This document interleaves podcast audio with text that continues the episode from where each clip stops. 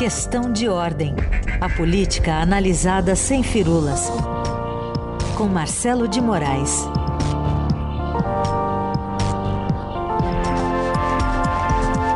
Marcelo, bem-vindo, tudo bem? Bom dia, Carolina. Bom dia para todo mundo. Estamos aqui nesse feriado que aqui em Brasília, eu não sei como está em São Paulo, mas aqui está aquele que a gente chamava antigamente de lusco-fusco. Tem hora que fica escuro, tem hora que fica claro, tem hora que escurece mais. É. Então estamos aqui. Então, cara de, cara de feriado mesmo, para quem pode aproveitar, pelo menos descansar um pouquinho, é bom, porque aquele climinha é bom de, de ficar quietinho, né, Carolina? Ficar quietinho aqui também. Começou com chuva, mas apareceu sol, agora ele se escondeu de novo. Acho que está pegando é. aí centro-oeste, sudeste do Brasil. É isso aí. Bom, enquanto isso, lá na Escócia tem muita promessa ambiental sendo feita, a COP26. Hoje tem. Hoje foi anunciado que mais de 100 países, incluindo o Brasil, se comprometem a acabar com o desmatamento ilegal até 2030. E ontem o Brasil também anunciou uma revisão na previsão de cortes de emissão de gases de efeito estufa para 2030, mas é, há uma polêmica sobre a base de dados, né? Sobre sobre quais números e, e se está fazendo-se promessas. Qual a avaliação política que você faz desses primeiros movimentos brasileiros?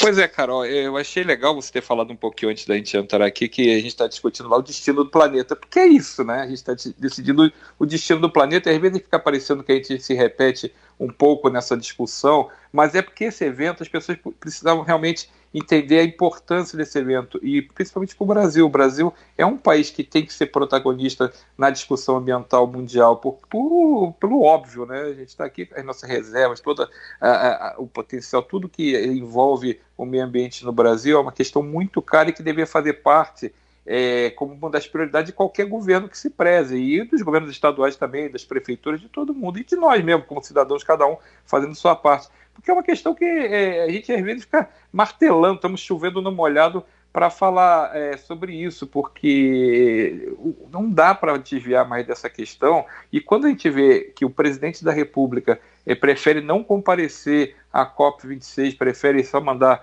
é, representante, ministro, e mandar um videozinho ali meio de é, falando aquelas platitudes, promete, mas vai cumprir, né? Como é que está sendo a política ambiental brasileira? Então tudo isso mostra que o Brasil está muito fora dessa discussão do, papel que ele deveria ter. Então, como você disse, é, estão sendo anunciadas promessas, mas dá para a gente acreditar que as promessas que estão sendo feitas lá e as promessas que estão sendo feitas pelo, Brasil, pelo governo brasileiro se comprometendo a, a, com, acabar com o desmatamento ilegal até 2030, se comprometendo a, a redução da emissão de, de gases. Será que dá para a gente é, ter, é, é, levar a sério essas promessas? Até agora, no governo é, que começou em 2019, no governo Bolsonaro, isso não foi levado na, prática. Inclusive, os métodos de, de, verificação são adaptados conforme a conveniência. Então, a gente tem essa questão do, do qual é a regra que vai valer para medir se o Brasil está cumprindo a sua promessa feita de redução é, do, do, dos gases de efeito estufa, que ele fez lá atrás, quando ele prometeu reduzir 43% até, 2000, é, até 2030, que era a promessa feita lá no Acordo de Paris, ele mudou o critério que ele estava usando para medir quanto que tinha sido é, feito de quanto que o, teto do Brasil mudou. Então, assim, quando você muda a conta para ficar conveniente para você, que foi basicamente o que foi feito, você fez um recálculo de quanto já havia sido emitido pelo Brasil e, e se descobriu é, convenientemente que o Brasil tinha emitido muito mais, então, portanto, ele teria muito menos que fazer agora, porque ele já teria avançado nessa meta, porque a conta estava para menos antes. Você vê que talvez não seja uma discussão levada a sério. A gente estava ouvindo o, o, nosso colega o Emílio Santana falando que está lá em, em Glasgow que é uma cidade ótima, por sinal. Você estava lá em, eh, que ele está lá mostrando como é que estão essas discussões. E a gente vê que alguns países também mais desenvolvidos também não estão querendo muito. É uma conversa que é importante, mas tem muito país que não tem, não está ajudando. Não é só o Brasil que não está fazendo a sua parte. É interessante que os Estados Unidos agora te, estejam mais engajados, o governo Biden tenha mais essa visão. O próprio John Kerry, que é o responsável dentro do governo é, americano por essa discussão, que eles estejam mais engajados em fazerem essa, essa é, política ambiental mais encorpada, que pense realmente no planeta como um todo, mas é, é, algumas questões são importantes. Mas Por não está fácil nem para o Biden, né? Dentro não tá do partido. Né? Exatamente. E tem uma questão que eu acho que é importante, o Brasil tem se batido muito nisso, que é o, o você também chegou a comentar um pouquinho antes, é como é que financia isso nos países em desenvolvimento? Como é que você garante que as populações nesses locais que têm mais é, incidência de desmatamento, como é que elas vão sobreviver se elas não. que elas vivem, muitas delas vivem dessa dessas Essa agriculturas, prática. dessa prática, tem coisa ali que a gente não pode também é, é, satanizar as pessoas que estão fazendo, porque elas precisam sobreviver, algumas estão lá precisam sobreviver, isso é óbvio. Então você precisa ter um desenvolvimento sustentável e precisa criar essas condições. O Brasil se bate muito nessa tecla de que precisa os países ricos é, é ter os, repassarem fundos para os países em desenvolvimento poderem é, adotar essa preservação com mais empenho, justamente porque tem como atender essas populações. Então, isso é um pedaço, isso é realmente uma questão importante. Mas não é só isso, o governo precisa também fechar as portas para esse desmatamento legal, o governo precisa também ter é, as suas práticas e não deixar fazer aquela vista grossa, né, fingir que não está vendo o que está acontecendo, que é basicamente o que tem acontecido, porque não adianta o governo citar dados que fogem da realidade. O que a gente tem, é, isso é, é dado do INPE, né, que é o Instituto Nacional de Pesquisas Espaciais, que é do próprio governo. A gente não está pegando um, um, um, órgão que é de fora do governo. E dentro do governo tem uma, teve uma alta de quase 8% de desmatamento na Amazônia em 2020. E, e, uma média, a gente faz uma projeção de que ter, teria sido essa, esse desmatamento 40% maior desde que começou o governo Bolsonaro. Então, isso, no frigir dos ovos, é o número que conta, é, a sua política que está levando a esse resultado. Ah, é muito difícil, a gente não tem recursos. Então, essa é a discussão que tem que ser feita com honestidade, com transparência. Por que, que o governo não consegue combater? Aí a gente vai voltar no que o governo tem feito. O governo tem reduzido suas as equipes de, de fiscalização, o governo não tem feito punições adequadas, não tem, não tem dado sinalizações nem no discurso do próprio presidente Bolsonaro, nem de seus principais auxiliares, não tem dado aquela sinalização de que o Brasil é contra. Ele fala para da boca para fora, mas tem que ter as ações de, de coibir, de, de colocar é, alternativas para essas é, pessoas que precisam desse tipo de atividade para poder sobreviver. Então, é, a minha grande dúvida, eu acho que a, a, a realização da COP é sensacional, o planeta tem que se mobilizar é, já está mais do que tarde, na questão de ser antes tarde do que nunca, na questão é que precisa fazer alguma coisa, isso é muito importante, mas as promessas precisam virar verdade. Não adianta nada eu meter uma meta bonita lá, Brasil e mais 100 países comprometidos a acabar com o desmatamento ilegal até 2030. E aí? Mas vai, vai cumprir? 2030 tá. Daqui a nove anos a gente vai conseguir cumprir. Chega lá em 2030, vê que não cumpriu nada, ou vê que muda o método para calcular o que seria desmatamento ilegal, o que seria desmatamento legal. Então é, é uma questão que não adianta só promessas ao vento, porque é, a gente vai pagar cada, cada vez mais que tiver desmatamento, a gente paga no dia a dia essa conta, o planeta paga no dia a dia essa conta, a gente, a gente estranha essas mudanças climáticas, a gente estranha por que, que chove tanto de uma vez, por que, que tem tanta seca, a gente estranha essas coisas, por que, que o calor aumenta, que está muito frio tudo isso é impacto, é, tudo isso é, você está mexendo com o planeta de uma maneira desordenada e a gente vai, já está pagando essa conta, por isso que eu cobro. Essas promessas que estão sendo feitas são para valer, os governos se comprometeram com isso. Aí você diz também que vai ter um aporte, né, uma promessa dos, dos países que estão discutindo a, lá na COP, que vão aportar 19 bilhões de dólares em fundos públicos e privados, justamente para poder ajudar a ter essas condições que garantam que o desmatamento vai ser reduzido, que a gente vai ter menos emissão de, de gases de efeito estufa. Então, e se esse dinheiro chegar realmente, se esse dinheiro for repassado realmente, é, é uma coisa é, realmente válida. Hum. Porque o que a gente vê, e a gente estava é, ouvindo, né, todo, a gente, o, o Neumann estava falando mais cedo, o Emílio estava falando mais cedo, você estava falando é, até agora também sobre isso, os países ricos também têm que ajudar, né? Os países ricos também têm que se mexer para é, entender que está ruim para todo mundo e que precisa ter, chegou a hora de fazer um esforço maior. Mas o Brasil precisa fazer sua parte e isso está muito longe de estar tá acontecendo, né, Carol? Marcelo, e na questão política mesmo é, de autoridades brasileiras que também querem emitir sinais, sinalizações ali é, para o mundo de que é, eles podem estar tá tentando fazer ou fazendo a lição de casa, apesar do governo, apesar do Ministério do Meio Ambiente, apesar da, da chancelaria brasileira. Né? Tem um grupo grande de, de governadores que estão é, aparecendo aí aos poucos já na, na COP26 tentando fazer essa intermediação. Empresários, CEOs, todo mundo que não necessariamente presencialmente aparecia em reuniões de, de, desse, desse tipo, mas que agora estão precisando se colocar na mesa justamente para não perder questões comerciais ou mesmo é, é, políticas, né? Ativo político para se pensar em, em ter uma carreira daqui para frente, já que todo mundo vai falar cada vez mais sobre ambientalismo. É isso, Carol. Não tem, é uma agenda incontornável. O é. mundo lá fora já entendeu. As pessoas que estão mexendo com, com, os dinheiros, né? as pessoas que estão mexendo com os governos, com os poderes, já entenderam que você não tem condição mais, é insustentável você é, continuar aquele modelo de ah, eu vou poluir, ah, eu vou cortar, é, eu vou plantar aqui de qualquer jeito, ah, eu, eu não quero saber da fauna da flora, eu quero, não quero saber de nada, o rio, esse rio eu vou sujar, o saneamento que se dane, isso não dá mais, essa agenda é uma agenda, é, não dá mais, não, ela, ela não tem, ela não se sustenta, ela não se mantém, e lá fora, isso chegou com muito mais vigor e passou a dominar, inclusive, ser uma, uma questão que a economia exige. Você não tem mais é, é, é os grandes investidores, os grandes empreendedores, eles não vão mais colocar o dinheiro deles em, em, em, em projetos, em governos que não tenham essa, essa questão da sustentabilidade é, como prioridade, como central. É, a gente tem falado várias vezes sobre o ESG, uhum. que é essa, essa espécie de governança ambiental né, sustentável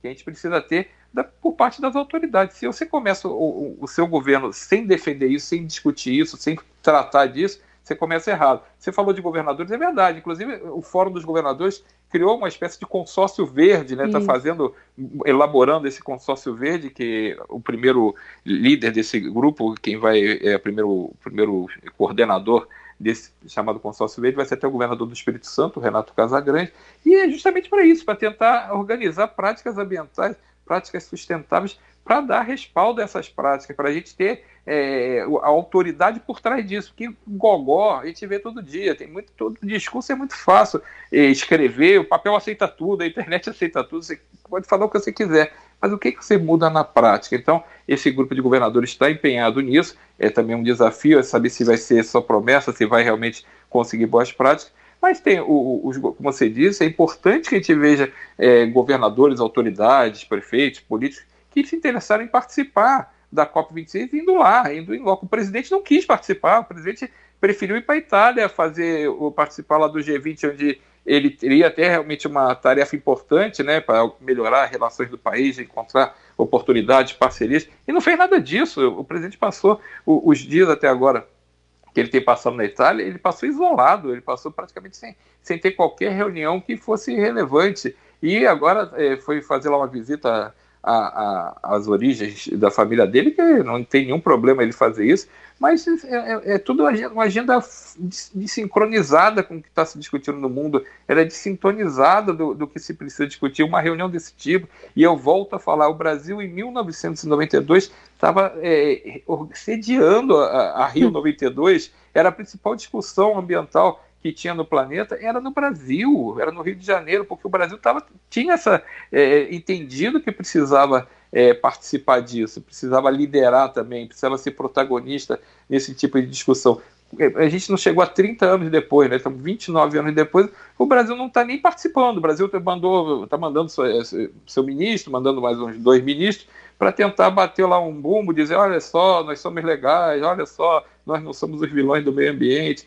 E aí, lá fora, a discussão, o Brasil é visto de outra maneira. Claro que a gente tem que também dar um desconto, tem discussões comerciais também nesse jogo, tem nações estrangeiras que, que se interessam realmente em, em minar o Brasil por questões comerciais, tudo isso é, é, é jogo jogado. Mas o Brasil precisa fazer sua parte. O Brasil precisa dar o exemplo. O Brasil, precisa discutir essas questões a fundo e não discutir daquele jeito que a gente tem visto aqui ser feito. Na verdade, o Brasil eh, tem muita promessa vazia, tem muita distorção de dados. O Brasil eh, não, não joga o jogo é, claro, né, não tem uma transparência do que o Brasil pretende de fato. E eu acho que essa é uma questão, já que a gente vai falar já já sobre a discussão do cenário político nacional, que não tem como desviar na campanha presidencial, não tem como desviar na campanha para o governo, não tem como desviar na campanha para o Senado, não tem como desviar na campanha para quem quer ser deputado federal, quem quer ser deputado estadual ou distrital, aqui no caso de Brasília. É um assunto, é uma agenda do século XXI incontornável, vou repetir, incontornável. Então, se você fizer uma campanha presidencial e deixar isso de ladinho, vai, vai estar falando, é, deixando de abordar um dos temas centrais que tem hoje para qualquer governo, que é discutir sua sustentabilidade, discutir a política ambiental que pretende exercer. Hoje, a gente tem uma política ambiental que é muito mal vista internacionalmente, é muito criticada, e o Brasil está correndo muito atrás do prejuízo. E não tenho certeza que esse governo vai conseguir entregar alguma coisa, vai ter algum tipo de resultado para entregar no final do, do mandato do presidente Jair Bolsonaro. Se ele for reeleito, então, eu fico mais temeroso ainda qual vai ser o legado ambiental que a gente vai ter nesse período, se ele for reeleito de oito anos, né, é, com essas políticas ambientais que têm sido praticadas desde então. Sim. Feriado com Marcelo de Moraes, nesse horário deslocado aqui um pouquinho mais tarde. Bom, vamos falar então sobre cenário eleitoral que vai tomando forma e a gente tem uma movimentação grande do ex-juiz, ex-ministro Sérgio Moro, que chegou ao Brasil e com data marcada para se filiar ao Podemos, né? Pois é, Carol. É, o ministro aterrizou literalmente ontem no Brasil. Ele postou até nas redes sociais dele, o ex-ministro, né, o, o, Sérgio Moro, que foi ministro da Justiça no governo Bolsonaro. Ele aterrizou ontem, postou uma foto aérea né, dele chegando no, no Brasil, como quem avisa: olha, voltei e agora voltei para fazer oficialmente política. Né? Ele se filia ao Podemos no dia 10. O Podemos já está distribuindo os convites né, para a filiação dele, pretende bater muito bumbo e vai ser até interessante a gente ver como é que vai ser essa, é, esse lançamento né, de Sérgio Moro nessa versão oficialmente como político, já que Sérgio Moro sempre se destacou ali na Lava Jato como juiz, em outras operações também, em outras investigações como, como juiz. Então ele agora ele dizia que não queria ser político, não queria se meter com a política, mas ele agora mudou, a gente tem uma, uma nova versão de Sérgio Moro oficialmente dentro de um partido político, né? partidos que normalmente ele e integrantes da Operação Lava Jato criticavam muito, né? criticavam pelas irregularidades cometidas por parlamentares, teve muita gente sendo é, investigada e condenada. Então é uma nova faceta é, oficial que Sérgio Moro vai exibir nesse dia 10. Tem já no convite uma pista, né, como um spoilerzinho que o Podemos resolveu fazer, já tem uma espécie de primeiro slogan, está lá, juntos podemos construir um Brasil justo para todos. Aí tem uma foto do Sérgio Moro olhando assim para o alto, a bandeira hum. do Brasil. Uma coisa, a, é, a, o marketing está bom, eles estão fazendo ali já aquela peça meio que obrigatória para qualquer candidato, né? Aquela coisa meio patriótica. Capitando imagem, né? Capitando imagem, já começa a ter um, um, um jogo eh, mudando já de, de fase, né? Vai ser interessante ver nesse evento qual é o discurso que o ex-ministro vai trazer para a praça, né? Porque se ele pretende ser candidato a presidente, ele ainda não bateu o martelo oficialmente dizendo que é candidato a presidente, mas está com toda aquela coisa, tem cara de candidato, jeito de candidato, fala de candidato, está com todo esse jeito de ser realmente um, um, uma, um, representante nesse espectro da chamada terceira via. Mas vai ser interessante ver que discurso ele vai trazer. Não dá para ser candidato a presidente apenas com o discurso de combate à corrupção, que é o que tem sido a fala que ele tem adotado é, desde sempre, né? desde que ele se tornou uma figura pública. O ex-ministro ele vai precisar acrescentar coisas muito importantes. O Brasil hoje tem uma crise econômica muito séria. O Brasil hoje está lidando com inflação disparada, desemprego, é, o, essa questão da, se vai ter teto ou não vai ter teto de gasto, questão da responsabilidade fiscal, se vai fazer privatizações, se não vai fazer privatizações, pobreza extrema aumentando bastante no país. Então, são questões que precisam entrar dentro do, do, do radar do, do ex-ministro se ele quiser realmente disputar a, o Planalto em 2022. Ele precisa tratar de outros temas que não são tão é, corriqueiros para ele. Ele pode estar se preparando nesse tempo em que estava nos Estados Unidos, é, fazendo consultoria para uma empresa chamada é, Álvares e, e Marçal. Então você tem ele mais na parte de compliance, ele discutindo como é que faria isso, como é que fazia recuperações. Ele não estava discutindo pobreza, não estava discutindo desenvolvimento, não estava discutindo é, tamanho do Estado, reforma administrativa, reforma tributária. Claro que todo candidato monta a sua equipe,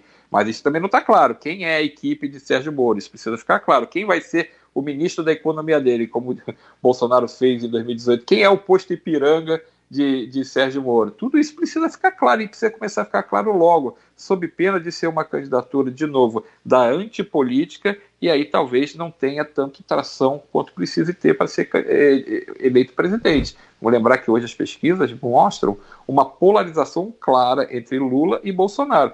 Mas está muito cedo, é uma polarização muito mais por falta de clareza também de quem são os players né, dessa disputa. Já tem o Ciro Gomes, que é candidato assumido, vai ter a partir de amanhã mais um candidato que é o, o Luiz Felipe Dávila, do Novo, hum. e outros nomes estão se colocando. O Rodrigo Pacheco ali costeando o alambrado, já está botando bloco na rua também com a filiação dele ao PSD. Tem a Simone Tebet, que deve ser lançada nas próximas semanas também pelo PMDB como pré-candidata. Tem o senador Alessandro Vieira. Então você tem o, o, próprio governador João Dória e o governador Eduardo Leite, que estão travando uma disputa interna do PSDB, que também vai sair um candidato. Então esse blocão de candidatos está começando a se desenhar mas você precisa então ter uma, é, um discurso sólido para tentar é, romper essa polarização que hoje aparece nas pesquisas, que eu imagino que não deve continuar tão larga assim como está hoje, justamente porque os candidatos ainda não botaram o bloco na rua. Moro começa agora a fazer seu primeiro movimento, assinando sua ficha no Podemos. Podemos é um partido que não é tão grande assim, o Podemos não tem é uma estrutura ainda muito grande, vai ter que é, ampliar, se, crescer com parcerias e essa é uma das primeiras conversas que o Moro está tendo. O Moro já vai conversar com o pessoal do, do União Brasil, né, alguns dirigentes do União Brasil, para ver se agrega apoios, para ver se agrega alianças. Precisa ter palanques regionais, candidatos ao governo. E vai ser muito interessante ver o, o, o, o ex-juiz Sérgio Moro subindo no palanque, fazendo aliança com gente do Centrão. Vai ser interessante ver como é que vai ser essa dinâmica, se ele vai ter problema, se ele vai ter jogo de cintura, se ele vai jogar tudo pro alto e falar assim, ah, para mim vai ser difícil lidar com, essa, com, essa, com, esse cara. Vai ser interessante porque a, a política vai moldando é, e a gente vê como algumas pessoas que entram na política de um jeito, elas vão ao longo do tempo se adaptando às circunstâncias. E fazer política também é uma arte de administrar ali com senso de sensos, né? Você tem que ceder, tem que é, negociar, tem que ver o que, que é o melhor, qual o objetivo maior mas é interessante porque é totalmente oposto do que ele tem feito até agora. Vamos ver como é que vai ser a faceta desse Sérgio Moro político a partir de agora. Muito bom, cenário apresentado aqui, uma semana importante nesses movimentos, pensando mais uma vez em 2022 com essas todas outras vias, né, que não seja tanto a esquerda quanto a direita. Marcelo, obrigada por hoje. A gente volta a se falar na quinta. Certo? Isso aí, Carol. Até quinta-feira, então. Bom dia para você, bom dia para todo mundo e bom feriado para quem pode aproveitar agora daquela descansadinha. Aqui está começando a sair um sol, estou me animando, mas Opa, eu estou de plantão. Hora de bermuda. Nada, estamos de plantão, estamos ah, tá trabalhando tá bom, aqui tá ainda. Um Isso beijo. Aí, então. Valeu, Carol. Tchau, tchau.